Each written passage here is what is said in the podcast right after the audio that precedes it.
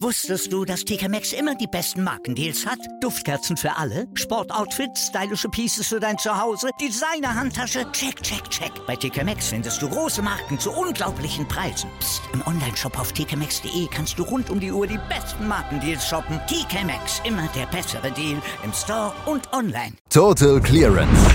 Der Snooker-Podcast mit Andreas Thies, Christian Ömicke und Kati Hartinger auf meinsportpodcast.de. Wir sind auf der Zielgeraden angekommen. Nur noch drei Tage Snooker-WM. Das Halbfinale endet heute und dann haben wir noch das große Finale.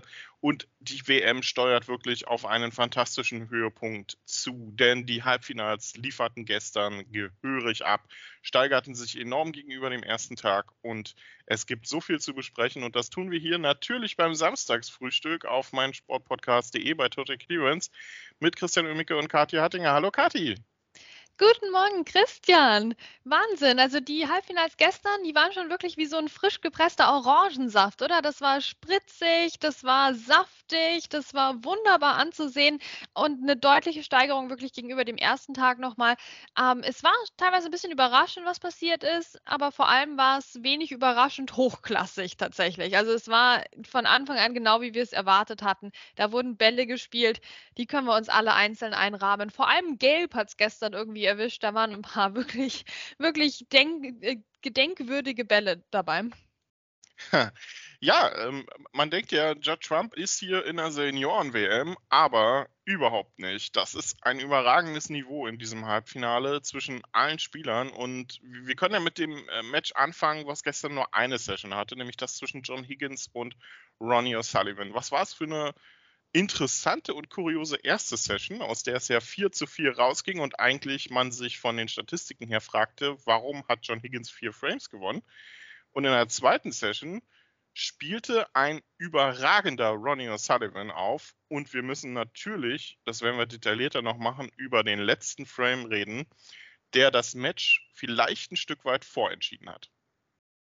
Ja, also das war ganz interessant. Nachdem ja John Higgins in der ersten Session noch mithalten konnte mit so ein paar 50er Breaks, war das jetzt gestern anders. Also die, was Ronnie O'Sullivan da gespielt hat, das war so, wie man sich's wünscht, oder? Das war so eine Traumsession für Ronnie O'Sullivan-Fans. Es wurde auch richtig laut.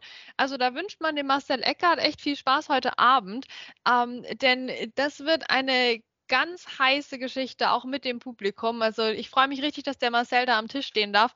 Ähm, und ja, das war top von Ronnie. Also was hat der bitte für Breaks gespielt hier in dieser Session? Wir, er hat angefangen mit einer 73, okay. Aber dann wir hatten eine 99, eine 91, eine 55, eine 70. Und John Higgins hat es halt mal wieder mit äh, 50er Breaks versucht.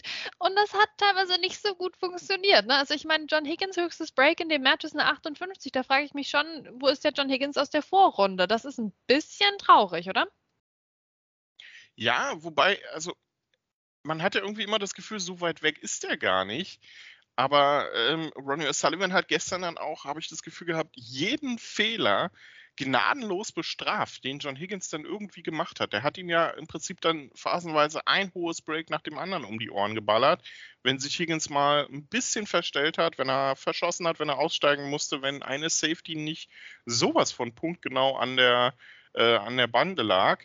Ähm, und der Höhepunkt war ja dann natürlich der 16. Frame. Ne? John Higgins hatte den eigentlich schon in der Tasche und ähm, spielt auf 7 zu 9 und macht dann vielleicht den, den größten taktischen Fehler seiner Karriere, um das mal überspitzt zu formulieren, und locht die schwarze ähm, nicht einfach nur, äh, beziehungsweise er hätte den Ball einfach nur reinrollen müssen, dann hätte Ronnie Sullivan Snooker benötigt. Nein, er versucht dabei noch, die letzten Roten auseinanderzubringen, verschießt und lässt damit Ronnie O'Sullivan die Möglichkeit, eine Respotted Black zu erzwingen.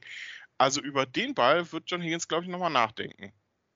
Ja, und wir alle, also das konnte doch gar keiner fassen, oder? Das konnte man doch wirklich nicht fassen, was da passiert ist, dass John Higgins das so spielt und dass es dann nicht funktioniert. Ja, also da saßen wir alle, glaube ich, vom Fernseher, die Kommentatoren eingeschlossen und haben uns gedacht, was passiert hier gerade? Das kann nicht sein Ernst sein. Das kann nicht gerade passiert sein. Also wenn John Higgins, glaube ich, so einen Joker hätte in der WM, wo er nochmal zurücklegen darf und es nochmal versuchen darf, der hätte wahrscheinlich diesen Ball genommen, oder? Also ich glaube, das ist, das ist eigentlich ziemlich sicher.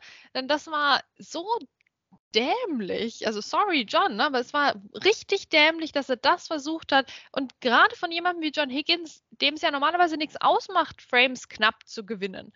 Ja, also sehr, sehr seltsam. Und so, ja, Ronnie O'Sullivan hatte die Chance, ähm, eine Respotted Black zu erzwingen. Und was macht Ronnie O'Sullivan? Braucht man sich jetzt nicht wundern, nachdem der vier Breaks von mehr als 50 Punkten in den Frames zuvor gespielt hat. Ja, er macht, er räumt ab, er erzwingt die Respotted Black. Und die war natürlich auch nochmal richtig herrlich anzusehen. Also da hatten wir auch nochmal Spaß. Das war wirklich, Gott sei Dank war es der letzte Frame der Session, weil danach ähm, habe ich auch eine Pause gebraucht. Ja, aber Moment, ne? Also er erzwingt eine Respotted Black, kann man ja erstmal so sagen. Er hat ja erstmal äh, zweimal rot-schwarz gemacht und dann ging es ja um die letzte, um die letzte rote dann auch nochmal. Ähm, aber diese letzte Clearance, mit der er die Respotted Black erzwungen hat, die war ja überragend. Ne? Ich erinnere mich daran, dass er quasi von einem Stellungsproblem ins nächste gerutscht ist. Diese eine, ähm, ich weiß gar nicht, was es war, war es eine, war es eine, eine grüne oder war es, war es die gelbe, die ja so, nee, die schwarze war es, die schwarze war es, die er ja lochen musste, zwingend, die, wo er so einen beschissenen, Entschuldigung, Winkel hatte. Also das war ja auch eine überragende, eine überragende Clearance, die Ronnie O'Sullivan da gespielt hat, um die Respotted Black erstmal zu erzwingen. Ja, das war ganz, ganz, ganz große Kunst. Das stimmt. Ich meine, er lässt es dann noch vergleichsweise leicht aussehen, aber du hast völlig recht. Der war, hatte nie die Idealstellung. Da waren wirklich ähm, extrem schwere Bälle dabei. Also stimmt, ich, ich muss jetzt muss mich entschuldigen bei Ronnie O'Sullivan. Ich habe sein fantastisches Break der Session ähm, so ein bisschen jetzt unter den Tisch fallen lassen. Nee, das war, das war eine ganz starke Leistung von ihm. Und da sieht man auch mal wieder, dass es vielleicht eben nicht nur die, die Century Breaks sind, die ihn ausmachen, sondern eben genau auch sowas. Ähm, und das gegen John Higgins, also ich meine, sowas ist ja, das ist ja John Higgins mit seinen eigenen Waffen schlagen. Normalerweise macht John Higgins ja nichts lieber, als nochmal von hinten raus so ein Frame sich zu holen und eben so diese, diese Respotted Black nochmal rauszuholen und dann mit einer Seelenruhe natürlich auch anzugehen. Ja, also es war genial von Ronnie O'Sullivan gestern auf verschiedensten Ebenen und das macht einem schon so ein bisschen Angst, weil da sind wir jetzt schon wieder so ein bisschen bei der Frage, wer kann Ronnie O'Sullivan überhaupt schlagen? Also John Higgins konnte es nicht und John Higgins hat auch die Respotted Black dann nicht gelocht. Genau, die Respotted Black war dann ähm, relativ, eine relativ kurze Geschichte. Ne? Higgins legt Ball an die Beine, Ronnie versucht ein Double, klappt nicht ganz so gut und dann hatte John Higgins im Prinzip die erste echte Chance. Ähm, und die war wirklich denkbar knapp. Er hätte die, die schwarze fast in die grüne Tasche bekommen. Das Blöde für ihn war dann halt, es blieb Lochball liegen und Ronnie Sullivan hat das dann in die Mitteltasche wirklich ein toller Ball dann auch nochmal zum Abschluss gelocht. Und jetzt steht es 10 zu 6, Kati. Hatte ich nach der ersten Session, muss ich sagen, nicht wirklich auf dem Zettel. Und ähm, wir haben ja gestern eigentlich zwei komplett unterschiedliche ähm, Halbfinals gehabt. Ähm, also Halbfinal-Zwischenstände gehabt vor der Session mit äh, einem deutlich, mit einer deutlichen Führung für Trump und ausgeglichen bei äh, Ronnie Sullivan und Higgins. Jetzt haben wir es genau umgedreht eigentlich. Das andere Match ist wieder ausgeglichen und auf einmal führt Ronnie Sullivan relativ deutlich. Kann Higgins hier heute nochmal zurückkommen? Also der Higgins, den wir schon jetzt gesehen haben im Verlauf der WM schon, aber der John Higgins, der nicht über 58 Punkte rauskommt oder in der zweiten Session über 53, der wird schwer haben. Der John Higgins, der sich auch Frame 14 hat nehmen lassen, wo er schon 43 Punkte auf der Uhr hatte, der wird es schwer haben.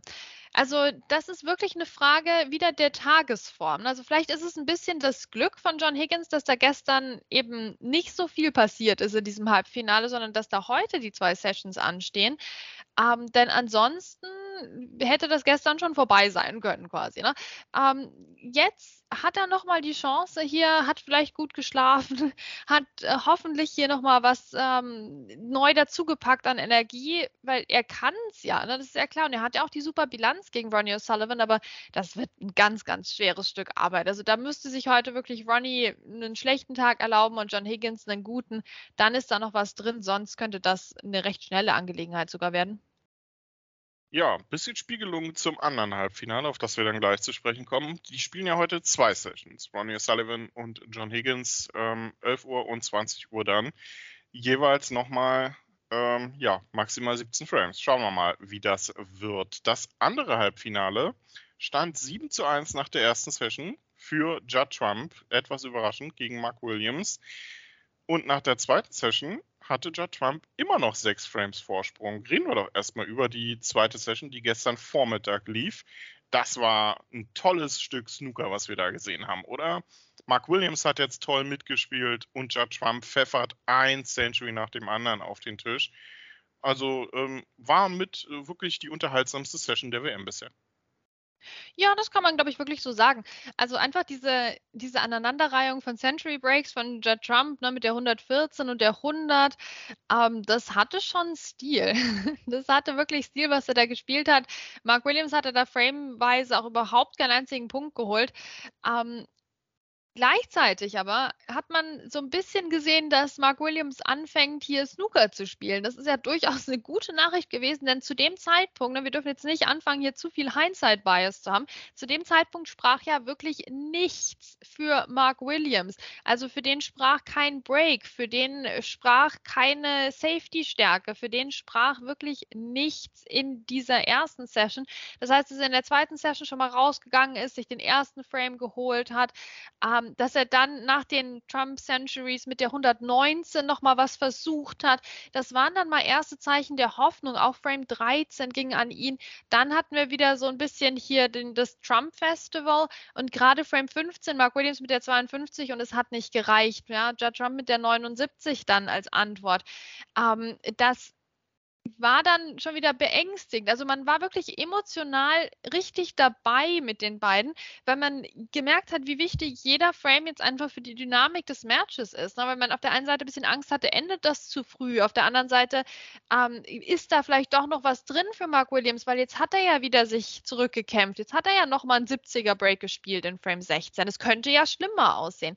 Also es ist ein sehr emotional behaftetes Match, auch für neutrale Fans tatsächlich, ähm, weil jeder Frame wirklich so, so wichtig ist, dadurch, dass sich Mark Williams in dieses Loch rein manövriert hat in der ersten Session. Ähm, die Hypothek ist natürlich immer noch sehr, sehr hoch. Ähm, aber was er dann auch in der, in der dritten Session geleistet hat, auch wieder fantastisch. Aber es war wirklich gerade diese zweite Session, also das war ein Traum, weil das war so glattes Snooker irgendwie. Also aus jeder Chance wurde was Substanzielles gemacht, fast. Ähm, Frames gingen teilweise eben zu null aus. Dann gerade Frame 15, ne, es waren zwei Breaks, ansonsten wurden gar keine Punkte vergeben in dem Frame. Also das war wirklich so ein, so ein glatter, offener Schlagabtausch zwischen den beiden. Also richtig, richtig schön. Und dann kam eben noch diese dritte Session, mit der wir so vielleicht gar nicht mehr gerechnet hätten. Ja, dann kam diese dritte Session und die war ein Stück Snooker, das war sondergleichen. Unfassbar, was da ablief. Denn der Vorsprung von Judd Trump ist fast weg. Und damit hätte ich, muss ich sagen, weder nach der ersten Session noch nach der zweiten gerechnet. Denn das, äh, denn der Anfang sprach ja auch nicht dafür, ne? Was passiert gleich zu Beginn? Eine 120 von Judd Trump und es steht 12 zu 5. Ich glaube, nicht wenige haben zu diesem Zeitpunkt damit gerechnet, dass das Match eventuell noch gestern Abend sogar entschieden wird. Ähm, Judd Trump brauchte ja dann nur noch in Anführungsstrichen fünf Frames. Aber was Mark Williams dann gespielt hat, und das, obwohl Trump ja eigentlich dann auch danach nicht mehr so viel falsch gemacht hat, war einfach nur ja, der floatende Mark Williams. Ja, das war unschlagbares Snooker. Du sagst es absolut richtig. Judd Trump hat nicht viel falsch gemacht. Der kam nur einfach gar nicht an den Tisch. Das war der Mark Williams wieder, den man in dieser WM einfach nicht klein kriegt. Ja, also das haben ja auch schon ganz andere zu spüren bekommen auf dem Weg in dieses Halbfinale. Immer wenn man mal dachte, Mensch, jetzt wird es aber mal eng für den Mark Williams, ähm, dann hat er wieder was rausgehauen. Also es war sehr, sehr, sehr spannend anzuschauen, was, wie er das geschafft hat, dieses Match so komplett dann nochmal zu transformieren. Von dieser katastrophal schlechten Session in Session 1 zu dieser wackeligen Session in, in Session 2, wo wir uns immer, wo wir immer hin und her geschwankt sind, eben zwischen, geht da noch was oder naja, eigentlich doch, wahrscheinlich eher nicht. Ähm, und dann kommt diese dritte Session, wo er diese 120 von Judd Trump kontert mit der 137 in Frame 18. Was war das bitte für ein Break? Ähm, es war wirklich absolut wundervoll, was Mark Williams da auf den Tisch gebracht hat. Und ähm, ja, was, da hat er auch keine Wünsche irgendwo offen gelassen. Frame 19 hat er zwei Breaks gebraucht, beide von mehr als 50 äh, Punkten. Judge Jump auch da wieder mit keinem Punkt. Ja, Frame 20 war dann knapp und auch da konnte sich dann Mark Williams plötzlich durchsetzen. Also es waren, man, man kann sich gar nicht so richtig die einzelnen Momente rauspacken, weil das war so ein Gesamtkunstwerk, finde ich, das Mark Williams, das sich dann fortsetzte. Frame 21, Frame 22, Judge Trump wieder ohne Punkt, ja. Aber dann wacht ja Trump wieder auf, spielt die 113. Ja, also der konnte irgendwie in der Session nur Century Breaks oder gar keinen Punkt holen eigentlich in einem Frame. Ähm, da könnte er vielleicht auch nochmal dran arbeiten. Wenn du die 113 dir ein bisschen aufteilst, dann hast du schon eineinhalb Frames quasi. Also das ist sehr, sehr spannend, diese Dynamik zwischen den beiden. Und dann Frame 24 nochmal sogar an Mark Williams. Und dann haben wir diesen Spielstand von dem wir nicht gewagt hätten zu träumen nach der ersten Session, von 11 zu 13 tatsächlich. Wir haben einen Spielstand, wo Mark Williams schneller spielt als Judd Trump. Wir haben einen Zwischenstand, der uns jetzt alles eröffnet für diese letzte Session, die uns heute erwartet. Und trotzdem habe ich irgendwie das Gefühl, dass Mark Williams in diesem Match doppelt so viel gearbeitet hat wie Judd Trump, obwohl er jetzt weniger Frames geholt hat. Irgendwie so von der Arbeitsverteilung her war das ein bisschen unfair. Mark Williams musste doch wesentlich mehr kämpfen. Ihre Arbeitsverteilung. Sowas geht ja gar nicht im Snooker. Ähm, es ist kurios, ne? Wenn man Judd Trump vor dem Halbfinale gegen Mark Williams gesagt hätte, du führst nach drei von vier Sessions mit 13 zu 11, hätte der das, glaube ich, ungesehen unterschrieben. Jetzt muss sich das für Trump ein bisschen unangenehm anfühlen, weil er, glaube ich, nicht so ganz weiß, wie er in diese letzte Session reingehen soll. Ne? Was ist von Mark Williams jetzt zu erwarten? Spielt er so weiter, dann wird das sehr schwer für Judd Trump, gerade wie der die komplette Weltmeisterschaft übergespielt hat. Ähm, auch wenn das Halbfinale sein bestes Match bisher ist. Aber so insgesamt muss sich dieses 13 zu 11 doch fast wie eher so ein 11 zu 13 anfühlen. Ja, und das kommt uns so ein bisschen seltsam bekannt vor. Ne? Das war ja ein bisschen ähnlich von Mark Williams gegen Yan Mingtao. Weil auch Yan Mingtao hat ja super gespielt, aber kam irgendwie nicht an gegen den Mark Williams. Selbst mit allem Matchplay. Und davon hat der Yan Mingtao ja doch sogar mehr, würde ich sagen, als der Judd Trump. Ne, es hat nichts geholfen. Und das sind schon beängstigende Signale für den Judd Trump. Und ne, wenn Mark Williams diesen Modus durchziehen kann, dann können wir vielleicht morgen hier sitzen und können sagen, es hat nichts geholfen gegen Mark Williams. Es gab nichts, was Judd Trump hätte tun können. Jetzt haben wir auf der anderen Seite natürlich hier einen Judd Trump am Tisch, der schon mal Weltmeister war, der sich sehr gesteigert hat jetzt zum Halbfinale, was ja auch immer ein gutes Zeichen ist, der seinerseits Matches gewonnen hat, die er nicht hätte gewinnen sollen dieses Jahr im Crucible. Also das sind interessante Voraussetzungen für diese Session. Also Judd Trump kann ja auch, hat er auch gezeigt, hier Centuries back-to-back -back spielen und dann kann das Match auch wieder kippen. Ne? Es kann sein, dass dann Mark Williams großer Aufwand, den er hier betrieben hat, dann doch wieder für die Katz war letztlich.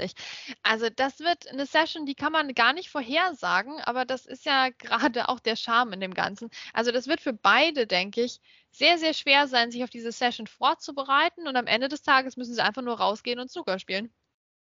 Genau, einfach nur rausgehen und Snooker spielen. Judd Trump braucht ja nur noch, in Anführungsstrichen, vier Frames fürs Finale, für sein drittes WM-Finale. Die beiden werden heute Nachmittag ihr Match beenden. Die letzte Session wird es da geben. Ja, Kati, wen sehen wir im Finale? Ja, also ich sehe, ich sehe im Moment niemanden im Finale, Christian. ich sehe nur bis zu diesem Halbfinale, denn das hat ja in beiden Matches so eine Dramatik, dass das ist ja, das sind ja zwei Finals, die wir jetzt schon sehen. Das heißt, also meine Konzentration geht rein jetzt auf diese Halbfinals und dann schauen wir morgen, irgendwer wird schon am Tisch stehen im Finale. Genau. Und äh, die hat, man kann wirklich sagen, die Snooker-Halbfinals bei der äh, die, die WM-Halbfinals, die liefern eigentlich immer ab. Also macht schon Spaß. Und wir werden es genießen können heute. Die letzten Sessions des Halbfinals. Zweimal gibt es John Higgins gegen Ronnie O'Sullivan und einmal am Nachmittag dann Judd Trump gegen Mark Williams. Wer wird ins WM-Finale von Olivier Mathieu geleitet einziehen? Ihr hört es dann auch morgen hier wieder zusammengefasst bei Tote Clemens auf meinsportpodcast.de. Wusstest du, dass TK Maxx immer die besten Markendeals hat? Duftkerzen für alle, Sportoutfits, stylische Pieces für dein Zuhause, Designer-Handtasche, check, check, check. Bei TK Maxx findest du große Marken zu unglaublichen Preisen. Psst. im Onlineshop auf tkmaxx.de kannst du rund um die Uhr die besten Markendeals shoppen. TK Maxx, immer der bessere Deal im Store und online. Was zum Teufel, du Bastard? Du bist tot, du kleiner Hundeficker. Und dieser kleine Hundeficker, das ist unser Werner. Ein ganz normaler Berliner Kleinstkrimineller, der dann aber im Knast das Ding seines Lebens dreht. Una Fantastica Risetta Perla Pizza. Er klaut seinem Zellengenossen ein Pizzarezept. Aber nicht irgendeins. Und mit dem eröffnet Werner dann die beste Pizzeria Berlins. Doch Werners Glück ist nur von kurzer Dauer. Denn es hagelt Probleme. Werners Pizzaparadies. Erstmals großes Kino- und Podcast-Format. Mit fetter Starbesetzung. Alina But, Kida Ramadan, Edin Hasanovic, Oliver Koritke, Ralf Richter, Ben Becker, Winfried Glatzeder, Anna Schmidt und viele mehr. Abonniert die Scheiße. Jetzt macht schon, mach! Total Clearance. Der Snooker-Podcast mit Andreas Thies und Christian Ömicke auf meinsportpodcast.de.